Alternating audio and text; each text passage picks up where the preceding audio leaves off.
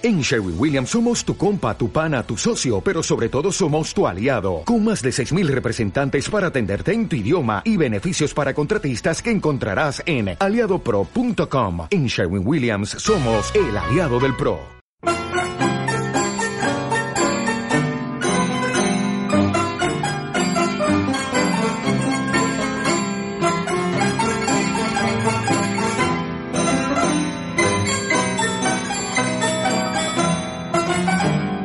Hola amigos, bienvenidos a un episodio más de Podcastizo, el podcast de Madrid.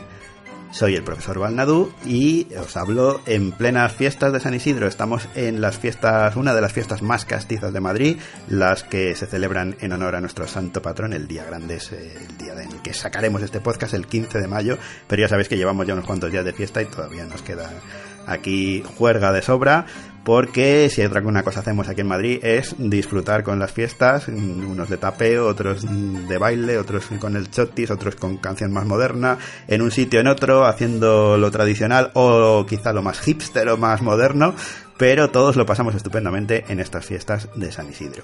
Y nosotros, como nuestro propio nombre indica, podcastizo, tenemos que centrarnos, bueno, nos centramos en todo, pero hoy nos vamos a centrar en un tema castizo donde los haya y además muy desconocido. Y tengo aquí a mi vera a Ainara Aristoy. ¿Qué tal, Ainara? Hola, ¿qué tal? Encantada de volver. Ainara, que es nuestra, bueno, yo iba a decir invitada, pero nada invitada, ya eres parte del podcast una más, porque además, lo, vamos, eh, la otra vez que estuviste te lo pasaste estupendamente, espero que hoy también repitamos. Me encantó la experiencia, me lo pasé genial, amenacé con volver, he vuelto. Yo ya te dije que volverías y aquí estás. Para nuestros oyentes que no escuchas en el podcast en su momento, hay que recordar que Ainara estuvo con nosotros en el podcastizo número 82 hablándonos del cementerio sacramental de San Isidro, otro lugar relacionado con nuestro santo patrón. Y porque, Ainara, tú estás en calidad de portavoz o representante, o no sé cómo quieres que te llamemos, pero en fin, sí. Soy guía cultural de la Archicofradía Real y Pontificia Archicofradía de San Pedro, San Andrés y San Isidro. Madre mía, yo tenía por aquí apuntado Archicofradía Sacramental de San Pedro, San Andrés y San Isidro. Me faltaba lo de Real. Es que somos, el título es una cosa tan añeja, pues tiene que tener eh, los títulos ¿eh? correspondientes. Desde el siglo XVI, como siglo archicofradía. XVI, nada menos. Eh, que ya ha llovido, y continúa en activo esta archicofradía. Así que es una de nuestras pequeñas joyas madrileñas, no tan conocidas, y esperemos que gracias a Podcastizo sea cada vez más conocida. Y una de las cosas que también se ocupa, que también lleva la archicofradía, es el lugar del que vamos a hablar hoy, que es, yo creo, el lugar más desconocido relacionado con la vida de San Isidro que hay en Madrid. Vamos a hablar hoy, amigos, de la capilla de San Isidro de la calle del Águila.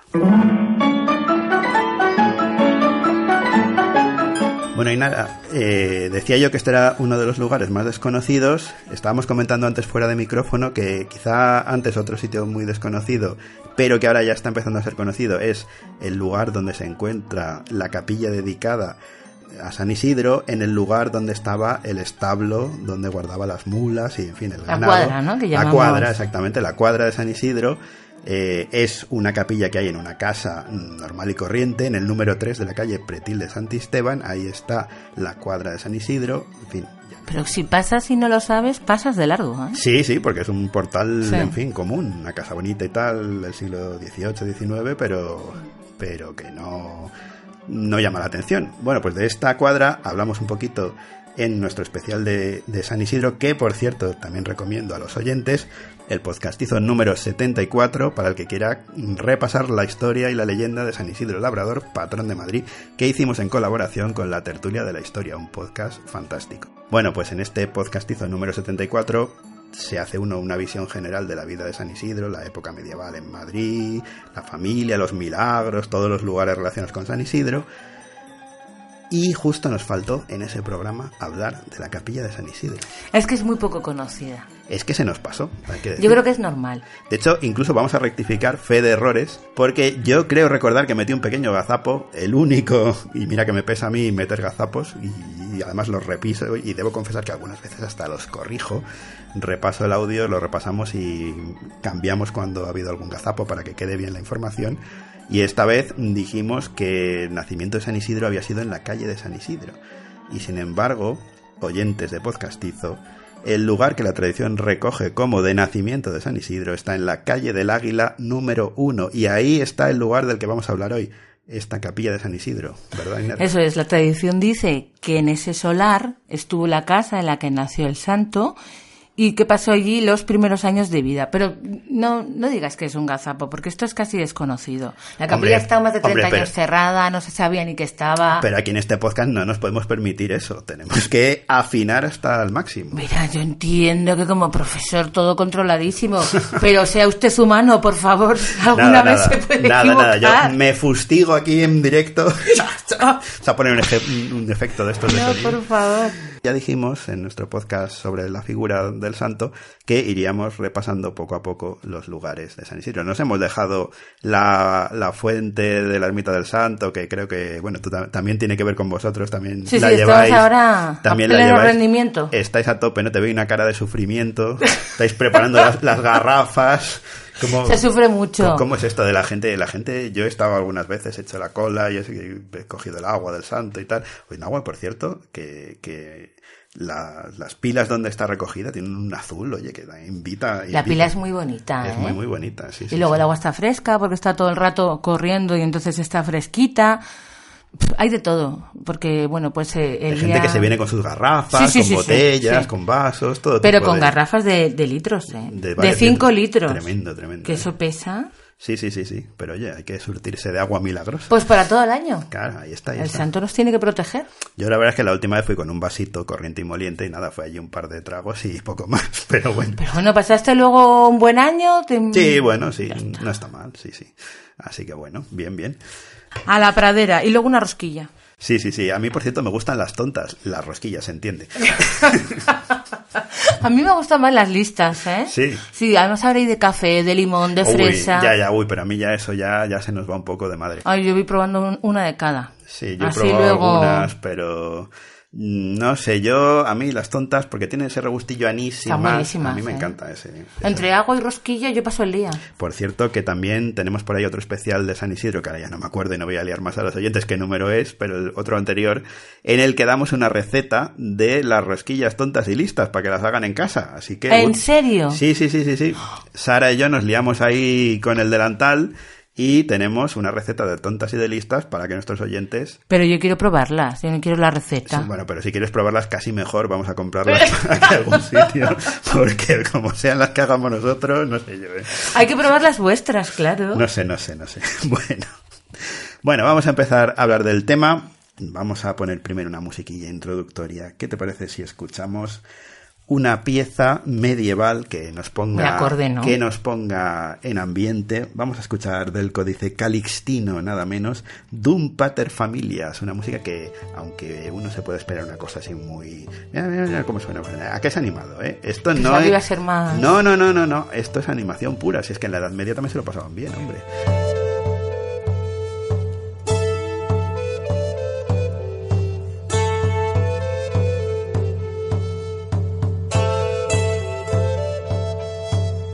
Bueno, pues vamos con la. Vamos a hablar de la capilla de San Isidro. Esta capilla está en la calle del Águila número uno. La calle del Águila está por la zona de. Estamos entre Puente de Toledo, Puerta de Toledo y la Latina, ahí Sí. un poco en el medio. Para localizar, para ubicarse, yo diría San Francisco el Grande, que eso sí todo el mundo lo ubica, pues justo la calle que cae, la carrera de San Francisco que cae justo enfrente, ahí enseguida se sube un poquito Sí. y a la derecha tenéis la calle del Águila.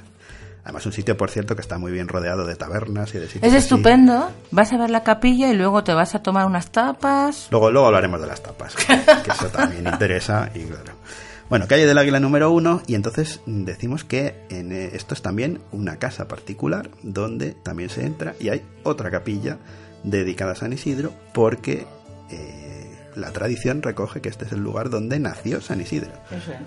Nos cuenta la tradición que allí había, no, esta casa lógicamente, que la de actual es del siglo XIX. Anteriormente, cuando nació Isidro, había allí una casa que es donde nació el pequeño, pasó los primeros años de vida y cuenta la historia que ahí estuvo esos años y nosotros tenemos documentación, lo que acredita nuestra documentación es que desde el siglo XVII, en los planos de la casa, ya hay allí una capilla consagrada a San Isidro. O sea, en el siglo XVII Sí. ya hay constancia. Eso es la documentación que tenemos. Ya hay constancia, al menos documental, Sí. que decir que puede ser anterior todavía. Se cree que es anterior, que siempre estuvo, O sea, pero demostrada documentalmente siglo siglo XVII. XVII. Sí, concretamente, concretamente 1673, que es cuando la archicofradía es propietaria ya de, de ese edificio. Ya hay en el plano, además es, no se puede ver, algún día podremos ver por la radio, pero los planos, imaginaos un plano del siglo XVII. Una es como un dibujo recortable. Esto, esto un día nos lo tenías que enseñar. ¿eh? Es precioso porque es un, un dibujo pues con sus pinturitas y todo, como si alguien que dibujara medianamente bien, claro, esos son los planos. del Parecido al 17. plano de, de, de Tejera, tal vez. El plano nuestro tiene un poco más de detalle. La casa se hace, el dibujo se hace con más detalle, se pinta Más- muy bien más los balcones. digamos. A mí me resulta como muy artístico. Ya, Yo lo podría poner en mi casa como un cuadro. Madre mía, esto, Y luego, sí, sí, es una cosa muy artística. esto aquí tendríais que hacer alguna edición facsímil para que aquí lo- los avezados nos... Es precioso, ¿eh? La verdad que a mí me encantaría tener una copia de ese plano. Y luego se ve lo que es el plano, la estructura, y pone ya oratorio consagrado a San Isidro, a San Isidro del siglo XVII. Pero ya os digo, creemos que desde siempre es lo que dice la tradición, ¿no? que lo siempre hubo ahí. aquí lo que ya comentábamos en el programa de San Isidro, cuando el río suena, agua, Agua lleva. lleva. Es decir, todas estas tradiciones que supuestamente, bueno, tienen documentación hasta donde la tienen, Sí. no están ahí porque sí, seguramente habrá alguna razón por la cual, alguna razón real, es decir, si la tradición se ha mantenido, algún dato real tiene que haber en relación con esto. Es decir, que, ¿por qué no? Seguramente es posible que, si no era allí, por lo menos por la zona, fue donde nació San Isidro. A mí me resulta súper curioso lo de San Isidro, profesor, cuando nos dicen, por ejemplo, 438 milagros. O sea, exactamente el número de los milagros. Hay mucha información, ¿no? Sobre, sobre el santo. Claro, bueno, esto ya lo comentamos también en el programa con nuestros amigos, nuestro amigo Ricardo de la Tertulia de la Historia, que claro, está lo que está documentado, digamos, en el, sobre todo en el Códice de Juan Diácono, los milagros, digamos, mm, canónicos, vamos a decir, y luego toda una serie de tradiciones y más milagros recogidos en otras crónicas y demás.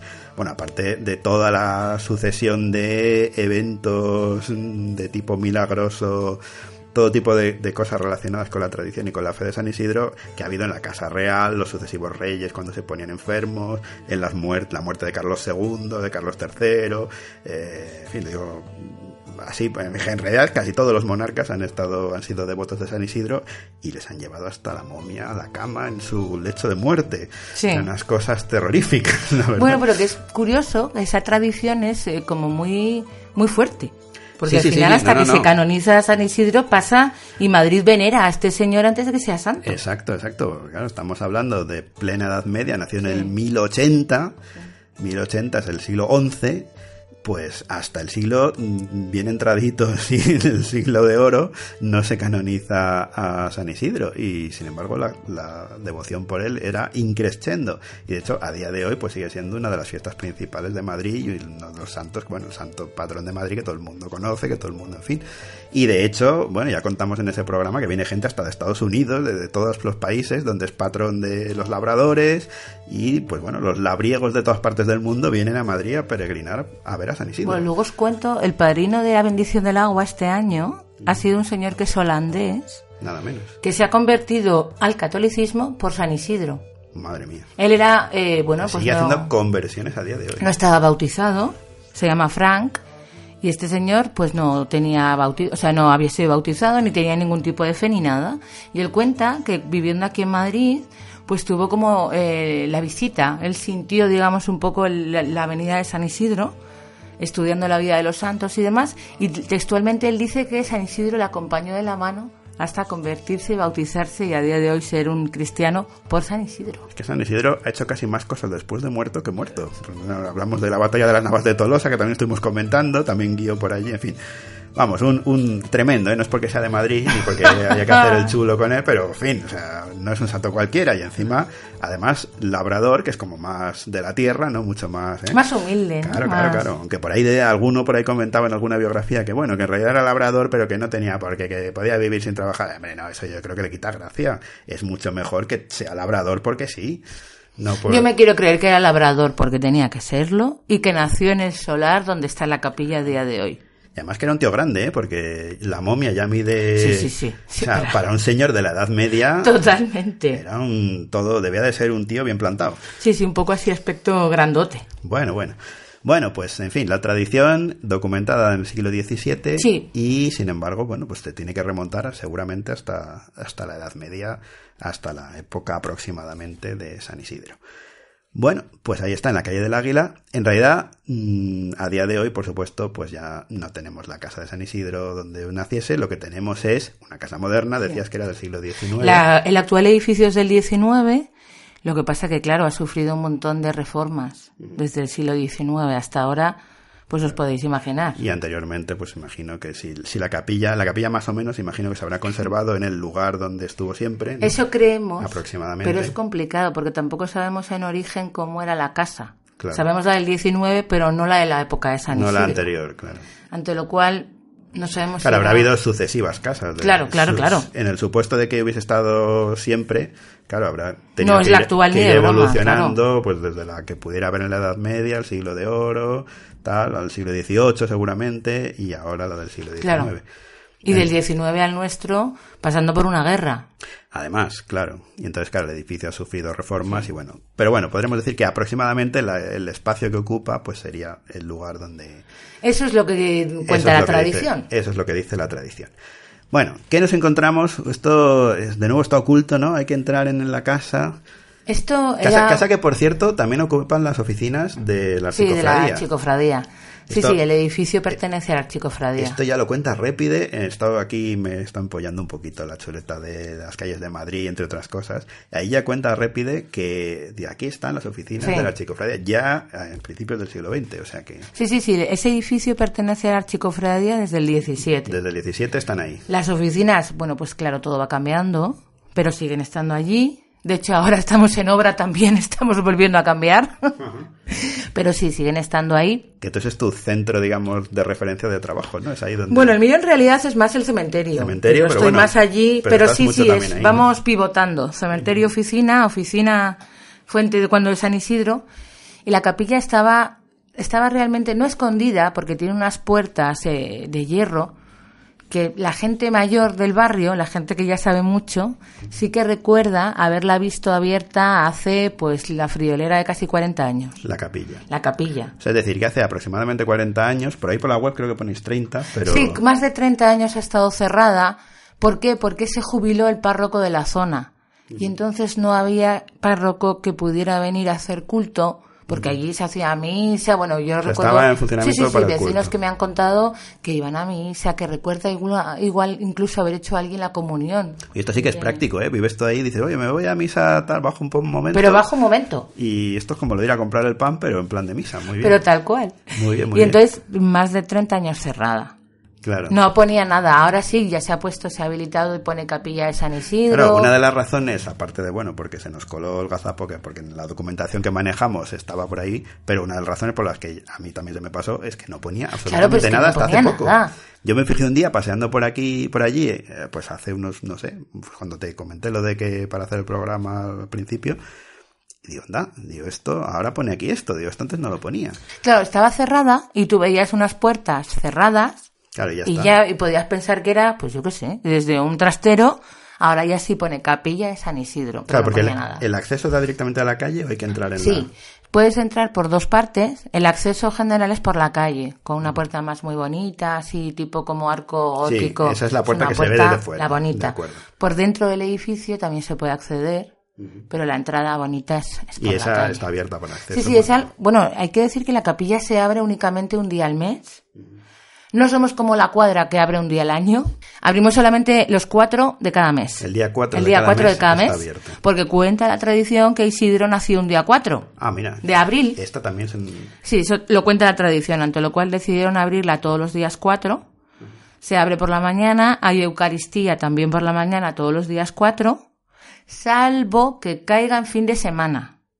Si cae en fin de semana, se abre el lunes posterior. Si el sábado es, por ejemplo, el mes pasado, que en mayo fue el 4, fue sábado, pues abrimos el 6. Que era día lunes. hábil siguiente, dicho en términos es. administrativos. Así, Muy correcto. bien, muy bien, muy bien. Correcto. Así que bueno, ¿y este día está abierto todo el día? o- Está abierta de 10 de la mañana a 2 del mediodía.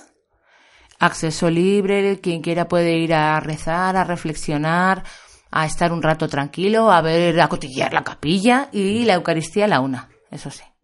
Muy bien.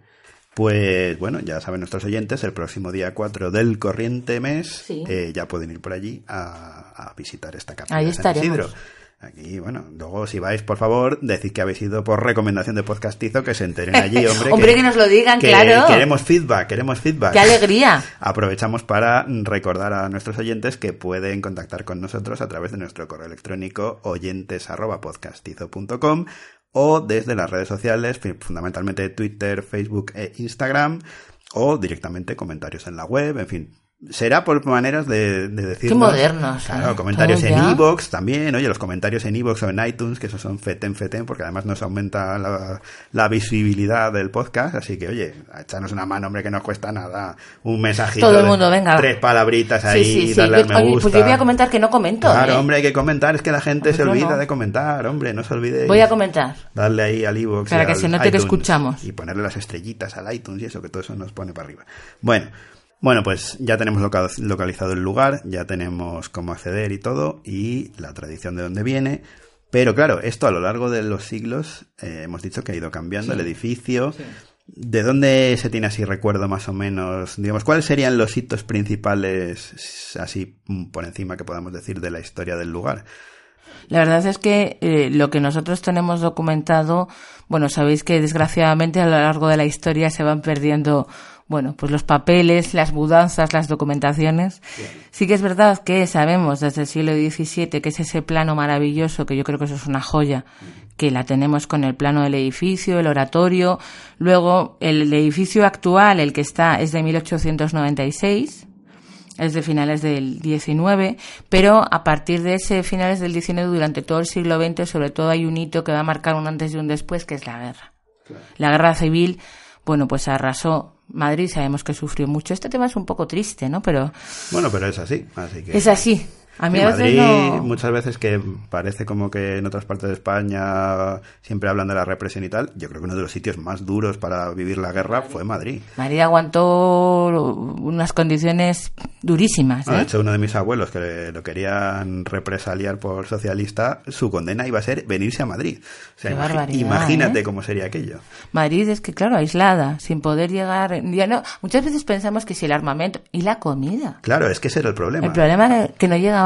Mi abuelo, que era valenciano, en Valencia más o menos se podía comer, porque había huerta, más, bueno, más mal que bien, pero algo se podía sacar.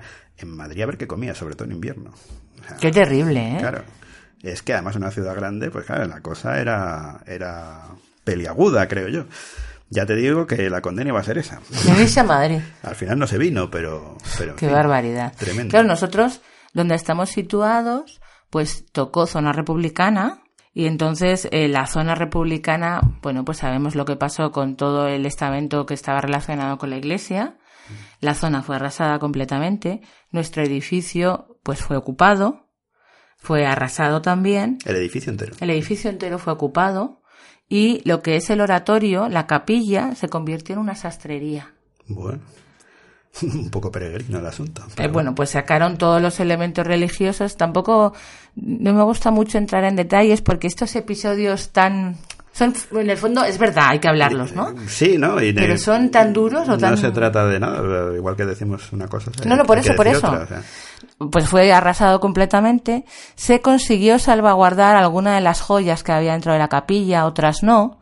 Por ejemplo, eh, desapareció. Sabéis que los restos de San Isidro, digamos, han tenido como tres moradas eternas, ¿no? Sí, lo contamos también en el podcast. Pues uno de esos eh, tres baúles o esos tres, eh, no sé cómo llamarlo.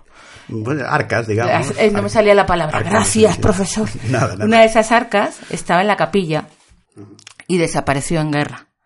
No, bueno, gracias a Dios no tenía los restos en ese momento, pero uno de los eh, lugares de descanso eterno de San Isidro estaba ahí y desapareció. Y con ella desaparecieron más cosas. Se pudo salvaguardar parte de la obra artística que había dentro, pero bueno, de aquella manera, porque Bueno, lo decimos siempre que sale este tema, lo de las guerras es una barbaridad, pero una guerra civil ya es mortal. Es lo peor eso que puede pasar, ¿eh? Destructivo más no poder, Sí. total. Ya en segundas lecturas, que yo sé que la primera es la de las personas, que lo sé, pero la segunda lectura, la pérdida del patrimonio artístico es brutal. Es una barbaridad desde Brutal. todos los puntos de vista. No hay por dónde cogerlo. Bueno, algo salvamos, ¿eh? Vamos a ir a lo positivo también, que algo pudimos salvar. Luego os cuento lo que podéis ver en la capilla, pero es verdad que Sí, lo casi- convirtieron en, en sastrería, ¿eh? Hay quien incluso lo recuerda. Casi, casi si quieres vamos a pasar a... Antes vamos a escuchar. Tengo por aquí la última, la última cosa que ponemos así medieval. Ya sabes que en el, en- en Culturízame. el podcast de que hablamos sobre la figura de San Isidro, que estoy todo el rato refiriéndome a él, pusimos ya una música que vamos a repetir ahora, de las cantigas de Alfonso X el Sabio, una parte dedicada a las, las llamadas cantigas de Madrid, un disco que salió que dejaremos en las notas toda la referencia del disco. Sí, sí, por favor. Notas del programa, una pieza que se llama Labrador de Atocha, donde se nombra Atocha, la Virgen de Atocha, los, la zona esta madrileña, salen las cantigas de Alfonso X. ¿Qué, Qué te, bonito. ¿qué te parece? Yo creo... Pon, pon Mira, cómo suena, mira cómo suena. Como Santa María de Tocha guarió un labrador que andaba segando en día de San Quirés, que se cerraron los punos ambos.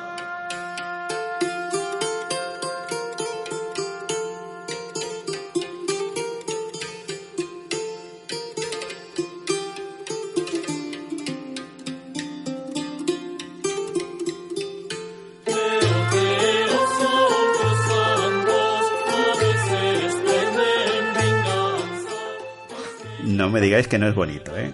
O sea, esto, esto... A ver dónde se escucha, en qué podcast se escucha. En ninguno. Cantigas de Madrid. En ninguno. Fe. Bueno, pues estábamos hablando del contenido de las cosas, de las joyas eh, artísticas y culturales que podemos encontrar en esta capilla de San Isidro. Pues vamos a hablar de ello, ¿no? Cuéntanoslo.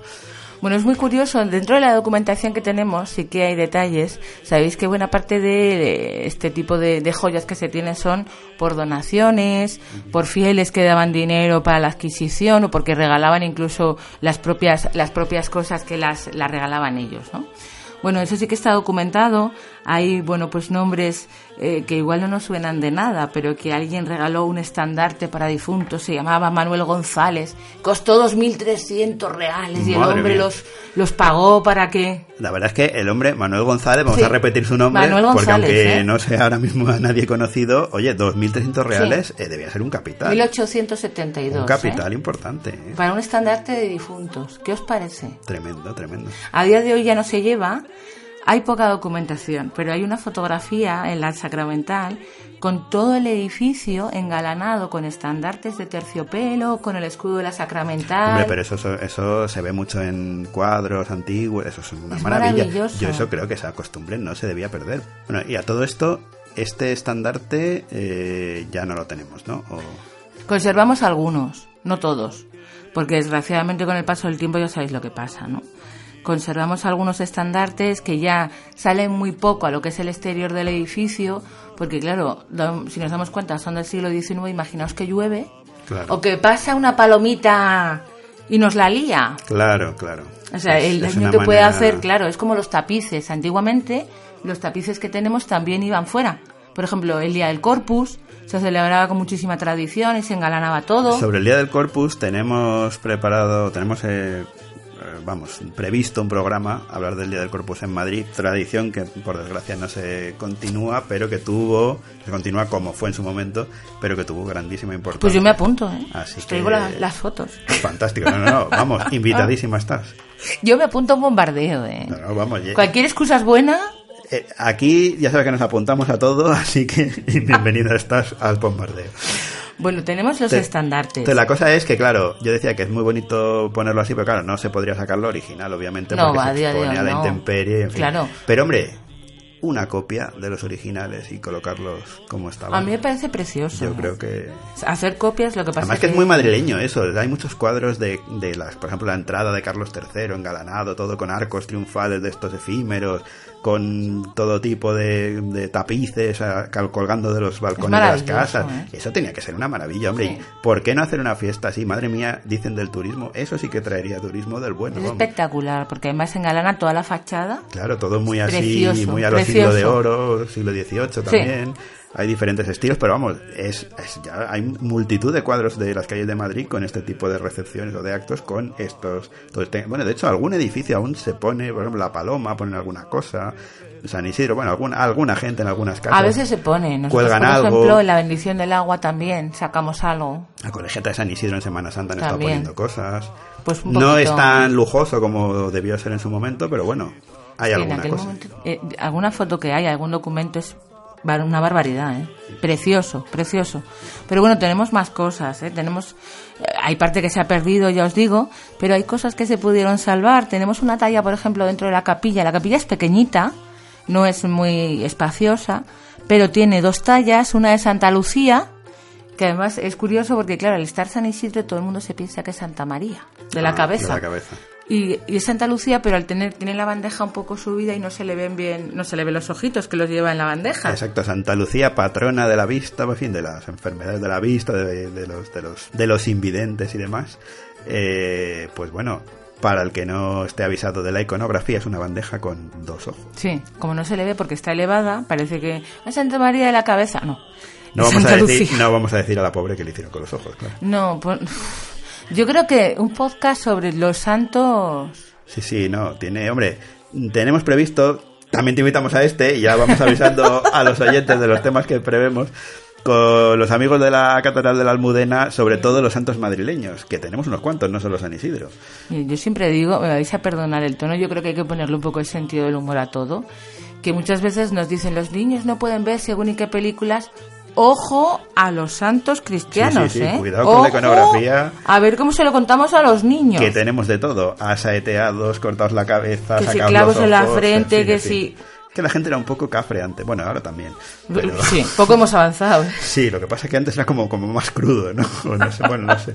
También depende del sitio. Ahora, claro, aquí no, pero hay sitios del mundo donde sigue siendo. Qué barbaridad, sí es verdad, ¿eh? Pero bueno, en fin, así somos. Bueno, yo vuelvo a mi Santa Lucía. Sí, sí, volvamos con Y la Santa talla de. San Isidro es, eh, digamos, artísticamente la que tiene más peso en la capilla, es una talla del siglo XVIII. No tenemos al autor datado, no sabemos quién es el autor, pero es una talla de madera increíble, con una técnica de estofado, todo lo que es el traje de, de Isidro, que ya no está el labrador vestido, ya está santificado. Impresionante, es preciosa. La acabamos de restaurar además, se ha hecho una tarea de limpieza, bueno, los años, eh, los viajes que ha tenido la talla, porque en guerra mm, consiguieron llevarla al Museo del Prado. Se salvó porque se escondió en el Museo del Prado, luego volvió. Es preciosa. Y tenemos además un cuadro justo detrás del altar, un cuadro de Rafael Tejeo, que ahora, bueno, el Museo del Romanticismo acaba de hacer una exposición sobre el Tejeo, lo han sacado un poco a la palestra y es un Cristo crucificado con la firma del pintor maravilloso. Es una cosa, bueno, pues, pues digna de, de ver.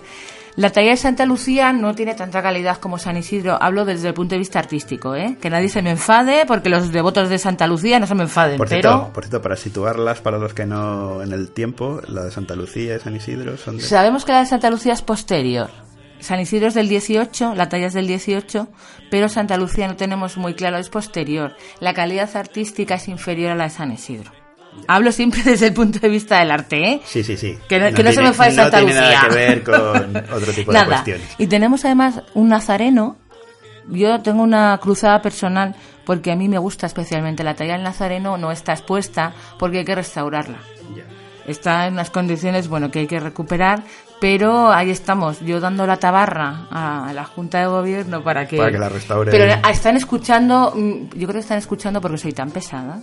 Hombre, también habrá un tema económico por el medio, me Claro, hombre, es complicado. Y además, no solo económico, también tienes que encontrar los profesionales capacitados que no te hagan luego un exeomo de Borja, una cosa de Bueno, estas. bueno, ¿no? luego, fuera de micrófono te comento yo Ah, de eso. Que tenemos aquí, ya sabes que tenemos estoy redes por todas partes. Ahí, bueno, están, estamos todos para poder restaurar esa maravilla. El Nazareno es precioso. De momento se puede ver a San Isidro ya restaurado, a Santa Lucía, el cuadro de, Te- eh, de Tejeo y hay un par de tapices en los laterales, de esos que hablábamos antes, de engalanar la fachada, ya no salen a, a la calle, están en las Están paredes de la interior, capilla, digamos. están en el interior. Tapices de un valor artístico también muy importante porque son eh, tapices flamencos. Nada menos. Entonces, imaginaos cuándo se dejó de, de traer tapices flamencos antes de que la Real Fábrica funcione. O sea, tienen un peso y una antigüedad. Ya saben nuestros oyentes que si quieren ver tapices flamencos no hay que irse a Flandes, tenemos aquí más que allí. En la capilla No, tienen no, ahí dos. en España hay más tapices flamencos de categoría que en Flandes. Porque La claro, capilla es- el que los encargaba era el rey de España. La capilla es pequeñita. Es un sitio muy recogido, pero tiene... Y luego además hay, hay un cuadro que a mí me gusta mucho. Es un cuadro que representa a la propia archicofradía. Está San Pedro, San Andrés, San Isidro y la Purísima. Los cuatro puestos. En el tapiz estamos hablando. Es- este es un cuadro que está Ah, cuadro, junto, a, sí. junto a la talla de Santa Lucía. Resumiendo que tenéis que venir todos a Sí, verlo. la verdad es que invita, invita mucho, ¿eh? Tenemos así muchas cosas interesantes. Fijaos que que ver. para lo pequeñita que es hay mucha variedad Sí, de sí, cosas. sí, ¿eh? sí, sí, sí. Más o menos sería el repaso así general de todo lo que hay, ¿no? Sí, hombre, y sobre todo la, la, la talla de San Isidro, que después de limpiarla es que ha quedado espectacular. Un día, un día tendríamos que, que prepararnos un programa, esto ya más adelante, de tallas de San Isidro desperdigadas por todo Madrid. Pues es que además es súper curioso porque sabéis que, por ejemplo, mucha gente me comenta que nuestro San Isidro, esta talla, tiene un aire al San Isidro, me lo dicen de esta manera, al San Isidro bonito que se llevaron a la Catedral de la Almudena. La bonito. gente, bueno, pues la gente del barrio... Hay, Era San Isidro bonito, lo San Isidro llevaron. bonito. Hay gente que no le gustan las tallas más modernas de San Isidro y me hablan del San Isidro bonito que ahora está en la catedral que me hace mucha gracia. Estaba en la colegiata. Hablando de imágenes de San Isidro. con- ¿Bonito? Con, con- con histo- no diría yo bonito, pero con historia mm, curiosa y que llama la atención. Yo no voy a decir nada para que los oyentes vayan a escucharlo. Yo estoy aquí insistiendo. Eh, ¿A cuál, a en el episodio 74 de Podcastizo, en este que ya he nombrado varias veces que hablamos de San Isidro, contamos una cosa sobre las imágenes de San Isidro y Santa María de la Cabeza que hay en San Andrés, en la iglesia de San Andrés, que francamente, si no saben la historia, yo me iría ahora mismo, bueno, terminaría de escuchar este podcast y luego me iría a escucharlo allí. Pero danos una pista. Es que no se puede. Digamos que hay un personaje muy muy conocido por nuestros oyentes que está directamente puesto en relación con esa imagen de San Isidro de San Andrés. Yo no digo más, yo lo dejo ahí, luego te lo cuento fuera Pues me tengo que poner... ¿Qué episodio es? El 74.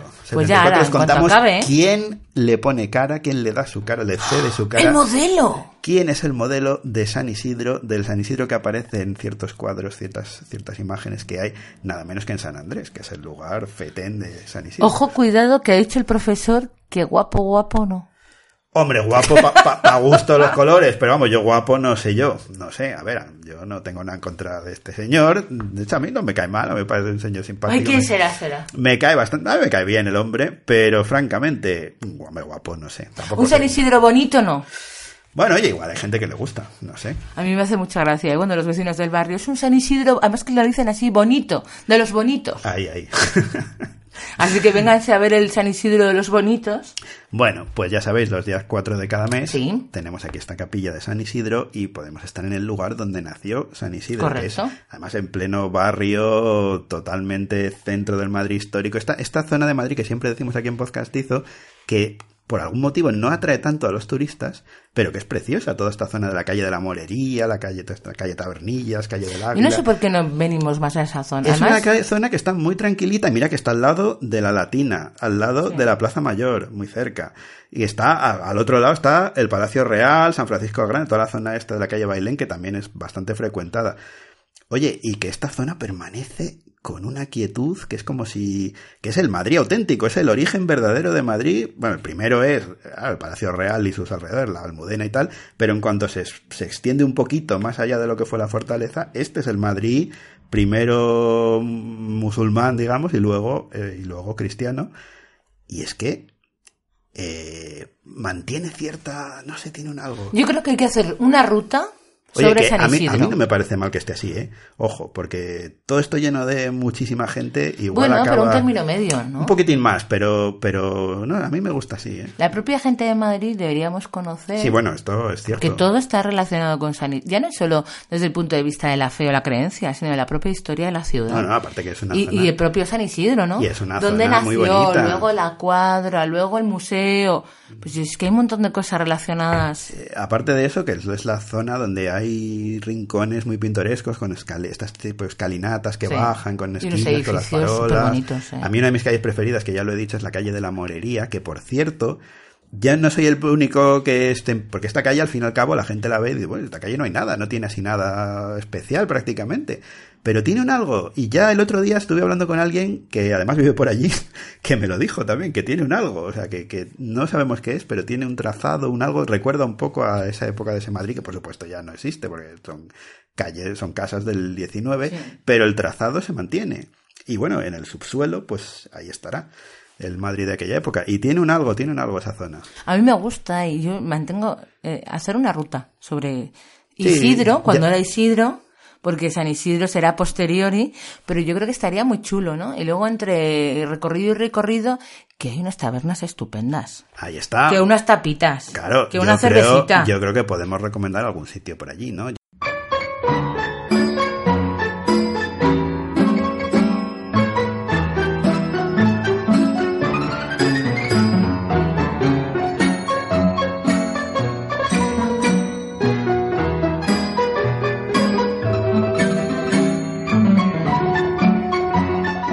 Podcastizo. El podcast de Madrid. Madrid, Madrid, Madrid.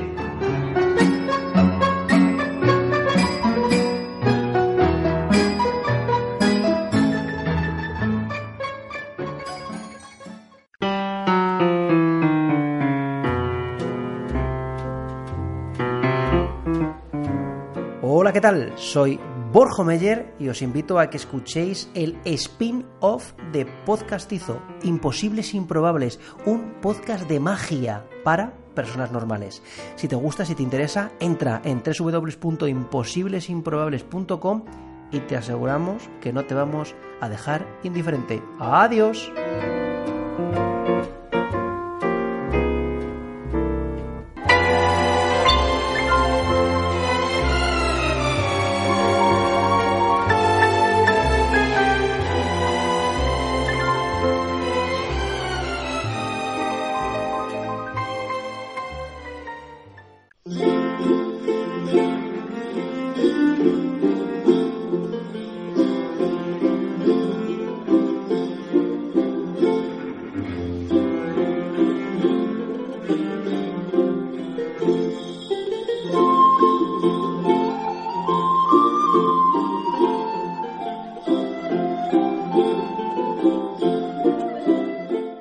Pues en medio de esta gallarda de Alonso de Mudarra que nos está ambientando, esta gente que aparte de darle a lo de la vihuela y estas cosas, era muy también le gustaba esto de, de tomarse algo y tal. Esto, esto ha sido madrileño toda la vida, y bueno, madrileño y más que madrileño. Y de todos los sitios, De ¿no? todos los sitios. Yo creo que es el general de España, que Sí, somos sí, muy... sí. Otra cosa no, pero aquí lo de darle al asunto de comer, pues muy bien. Que recuperar fuerzas, profesor. Claro, exacto, exacto. Entonces vamos a recomendar así algunos sitios. Yo, yo tengo algunos sitios preferidos por aquí. Tú nos estabas diciendo, me decías afuera de micrófono, que te gusta el restaurante Los Ángeles. Sí, porque es una taberna muy de toda la vida, que se suele decir, que la ves por fuera y la ves de toda la vida. Y entras y es de toda la vida. Esto está en la calle del Ángel. Calle Esto, del Ángel, sí. casi casi haciendo esquina con la calle del Águila. Estamos muy cerquita, sí. Es que, a ver, yo diría, aquí hay un punto neurálgico en esta zona, esta zona que, por cierto, mm, la, el eje principal de la zona neurálgica de tomarse cosas se llama nada menos que calle de Tabernillas.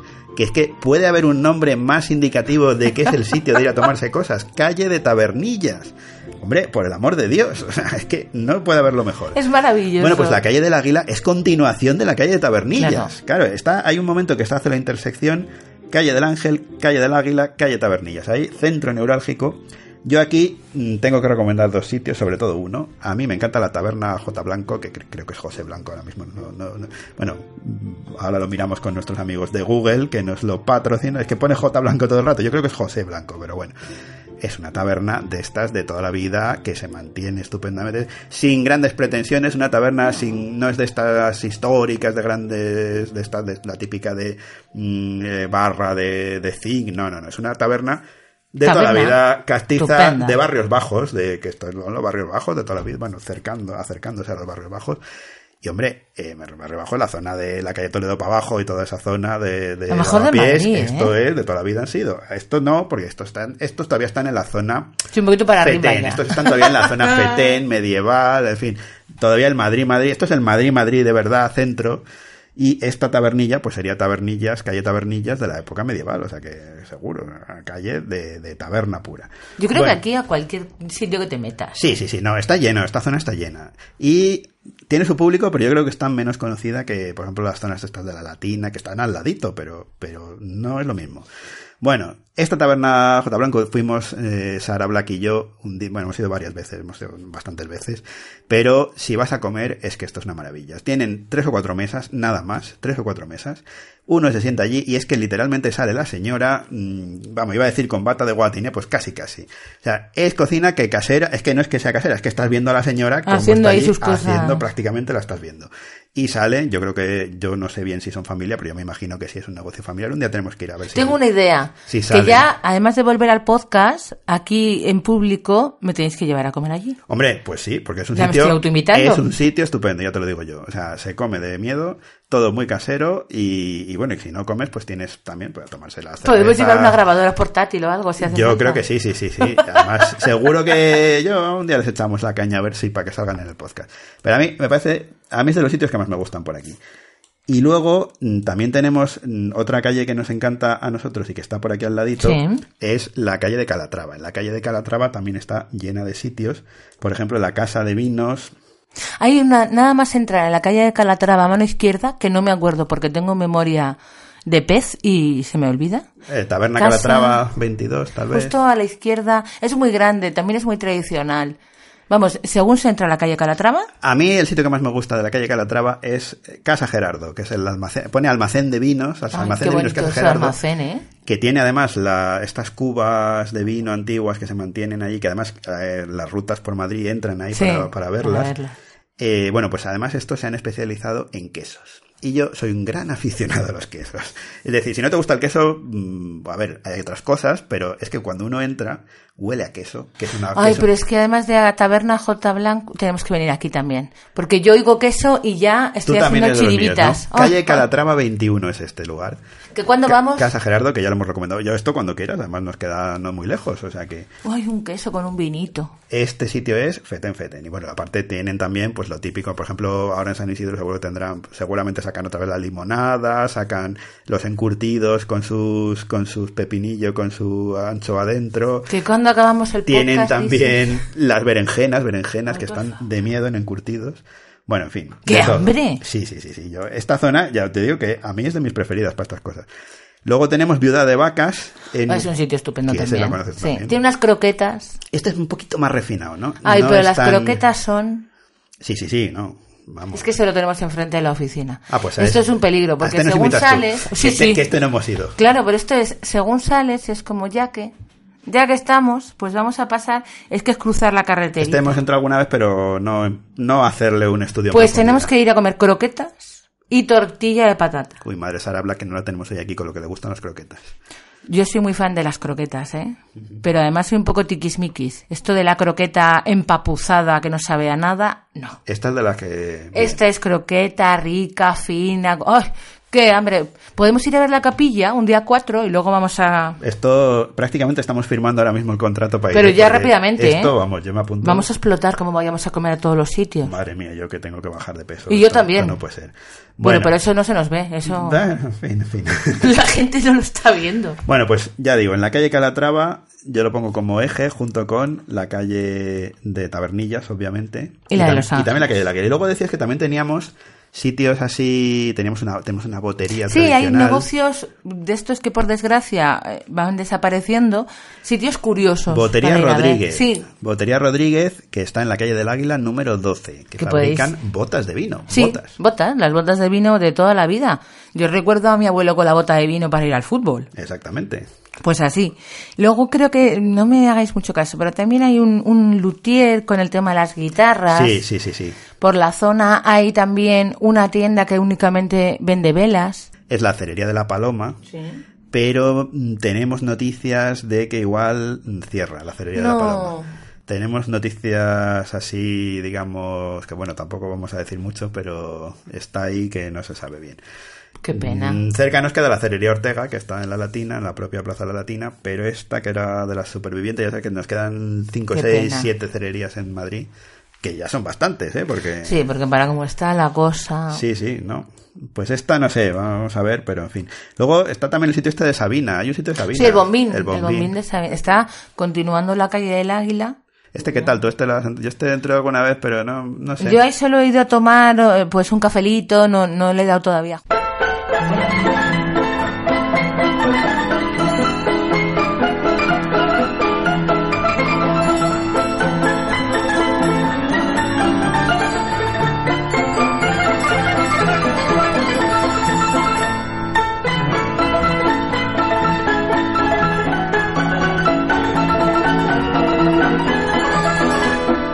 Por aquí se monta todo el sarao en la, con la fiesta de la paloma, por estas calles.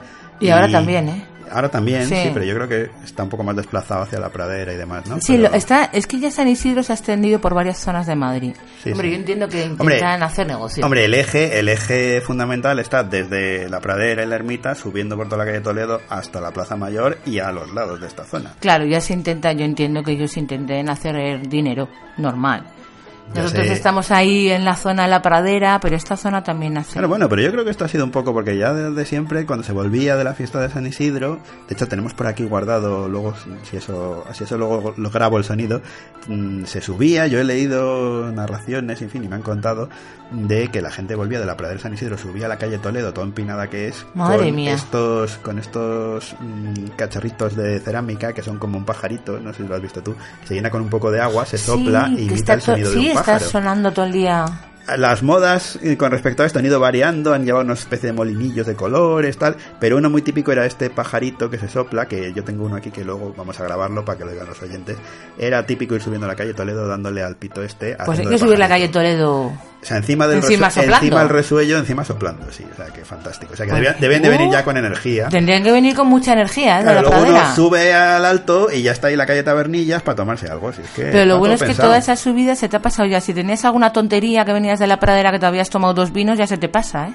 Claro, ahí está. Porque hay que subir la calle Toledo soplando el pajarito. Claro, ya esto es para bajar un poco. lo Y- luego recuperamos abajo, otra vez, ¿no? Y aquí en Tabernilla Bueno, está bien pensado, ¿eh? Está todo Eso- pensado, sí, si es que esta gente tonta no era.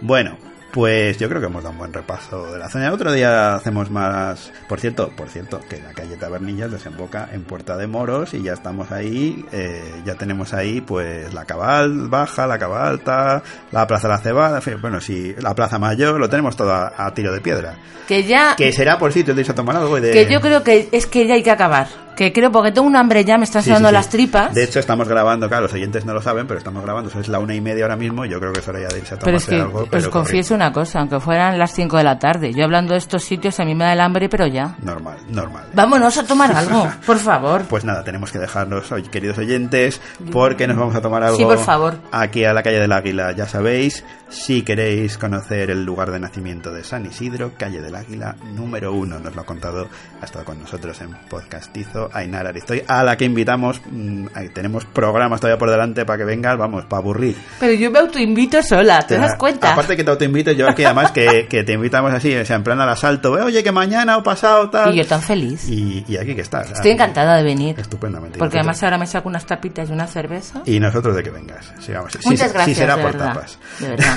Nada, a ti, a ti. Bueno, pues queridos oyentes, queridos amigos de Podcastizo, oyentes de Radio Viajera, que paséis un feliz San Isidro y nos vemos en el próximo episodio de Podcastizo, el podcast de Madrid. Y acordaos de darle a las estrellas, y a los me gusta y a todo esto, hombre, de dejarnos comentarios. Hasta pronto, amigos.